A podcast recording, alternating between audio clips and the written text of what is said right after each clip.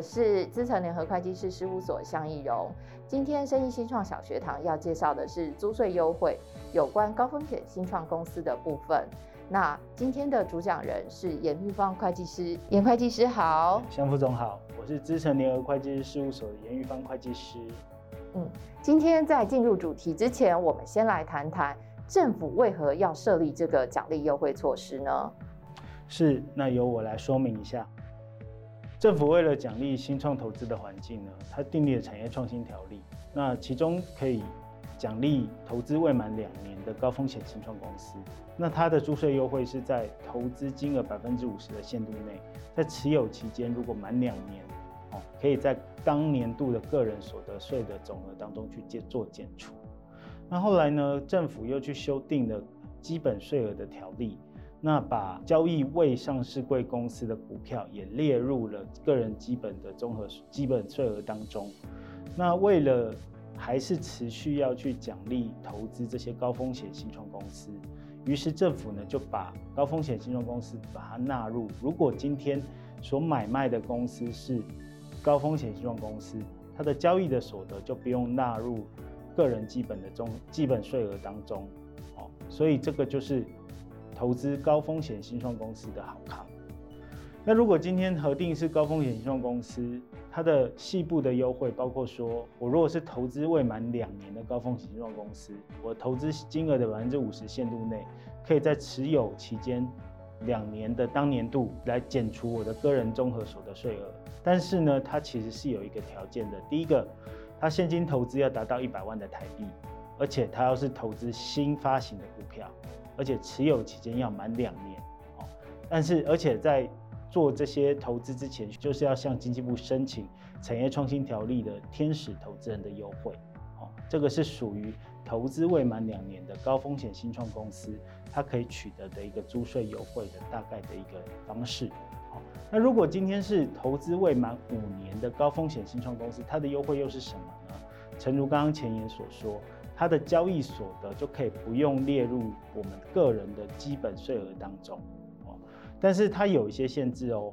今天它是要奖励新创，如果这间新创公司它所持有的房屋跟土地，它的实价的合计数如果超过了实收资本额的百分之五十，这个时候呢，他就会认为说，可能这就不符合高风险新创公司的定义，因为账上都是。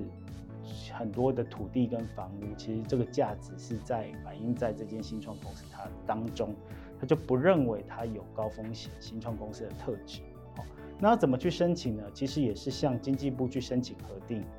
那当然还有一些不同的管道，包括说贵买中心，它也也会去设立一个叫做创柜板。这个创柜板是一个是一个交易市场，可以去鼓励新创公司去做一个登录。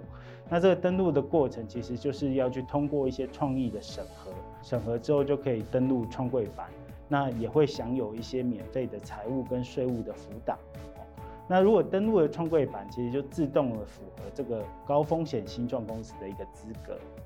除了登录创柜板以外，还有另外一个方式，就是左边这边，就是投资未满两年的高风险新创公司。其实，如果您已经适用了产业创新条例的这个天使投资人的优惠，其实也是符合这个高风险新创公司的，可以去不用计入个人的基本所得税额的课税当中的一个优惠。在知道有这么多的优惠好康之后，那。我们要再请颜会计师为我们说明一下，那如何申请成为高风险新创公司呢？好的，那我来分享一下如何成为一个高风险的新创公司。那我们要如何申请核定为一个高风险新创公司呢？有三种方式。第一个，你要向经济部来申请核定，那是在你设立登记日起还没满五年内，然后你可以去做一些有有符合的特定的条件。包括说你的技术创意跟商业模式其实是具有创新性跟发展性的，那你也可以提供目标市场的解决方案，或是创造需求，或是说你开发的产品跟劳务跟服务其实具有市场化的潜力。如果符合这些条件，那可以向经济部来提出一个申请。好，那另外一个途径是去向柜买中心去申请登录创柜板。并且获得审查的认可。好那这个途径其实也是在设立登记日起五年内可以来做一个申请。第三个途径就是说，可以去依照产业创新条例的二十三条的规定，去核定是一个高风险的新创公司。那其实它的条件其实是跟我们刚刚所提到，向经济部申请核定的三个条件，包括说你有产品的技术的创新跟创意，那你有可以解决市场需求，或是有一些市场化的潜力。如果您符合这三个条件，其实也是可以去符合高风险新创公司的。以上这三个途径就是申请核定为高风险新创公司的一个方式。那它其实也是有有效期限的。那核定有效期是两年哦。那如果两年期满，可以再去申请一个核定。这个就是申请核定为高风险新创公司的一个方式。好，那说明完如何申请高风险新创公司之后，那我们细部来说明说申请高风险新创公司的一个流程跟要点。那我们的项副总呢，他跟政府之间有很多的交流，他应该能够跟我们来分享说如何去申请高风险新创公司应该要注意的一些流程跟要点。那我们请项副总来为我们说明。申请高风险新创公司之前呢，我们要先确定公司自申请日起。五年之内才能申请。那确定这件事情之后呢，我们就减负以下的文件来提出申请。第一是公司设立登记证明文件，第二是营运计划书，第三是股东名册，第四其他相关文件。那接下来详细的说明一下刚刚说的公司设立登记，如果中间有变更的话，也要减负变更说明。那第二个部分就是营运计划书，营运计划书在这里非常的重要。那包括了有计划的目的、计划的内容、人力配置、资金运用，还有其他。那计划的目的呢？其实我们要说明的是，为什么公司要做这个这么高风险新创？那它的发想是什么？还有它的愿景，未来希望能够做到什么样的地步？这些都很重要。那第二个部分，计划书的主体内容，那包括创业的构想，在这里可能要描写到说，我们在市场的需求以及医疗上的需求是什么。第二个是市场分析。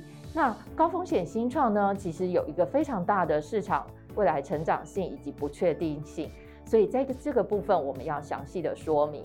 第三个是创新性的说明。那创新性这里其实是。风险最大的来源，但也是未来公司成长最大的动能。这个部分也是要详细的说明，并检附专利以及技术相关技术资料。那第四个就是实施方式，实施的方式，呃，包括未来的时间以及计划经费这个部分。那接下来的人力配置里面，我们就会说到，呃，我们公司的成员里面的学经历以及产业经验以及临床上的经验，这些都是非常非常重要的。那第四个就是资金的运用，包括目前公司的资金状况以及未来募资之后的资金的规划，这些都需要说明。那接下来的其他相关文件的话，就包括说公司的专利以及。公司有没有拿到临床试验许可，以及各种各式各样的得奖证明，这些都是其他相关文件能够帮助公司可以更快的获得政府机关的许可。在知道如何申请之后，那接下来呢，投资方这边要如何知道去哪里寻找这些高风险新创公司？让严会计师为我们说明一下。投资人可能会想要知道说，怎么去。找到高风险的新创公司呢？其实有两个途径。第一个是经济部的工业局，它会定期去公布符合产业创新条例第二十三条之二的高风险新创公司，以及符合所得基本税额条例规定第十二条规定的高风险新创事业公司。那另外刚刚其实也有提到，就是柜买中心定期会去公布申请符合是创柜板公司的名单。那创柜板公司的名单自动就符合了所得基本税额条例第十二条规定的高风险新创事业。投资人其实可以透过这样的管道，可以找到高风险的新创公司。那也有助于高风险新创公司可以透过这样子的一个途径，让投资人看到，也帮助他们获得投资人的投资。今天非常谢谢严会计师完整的说明，那也非常谢谢大家的时间，谢谢。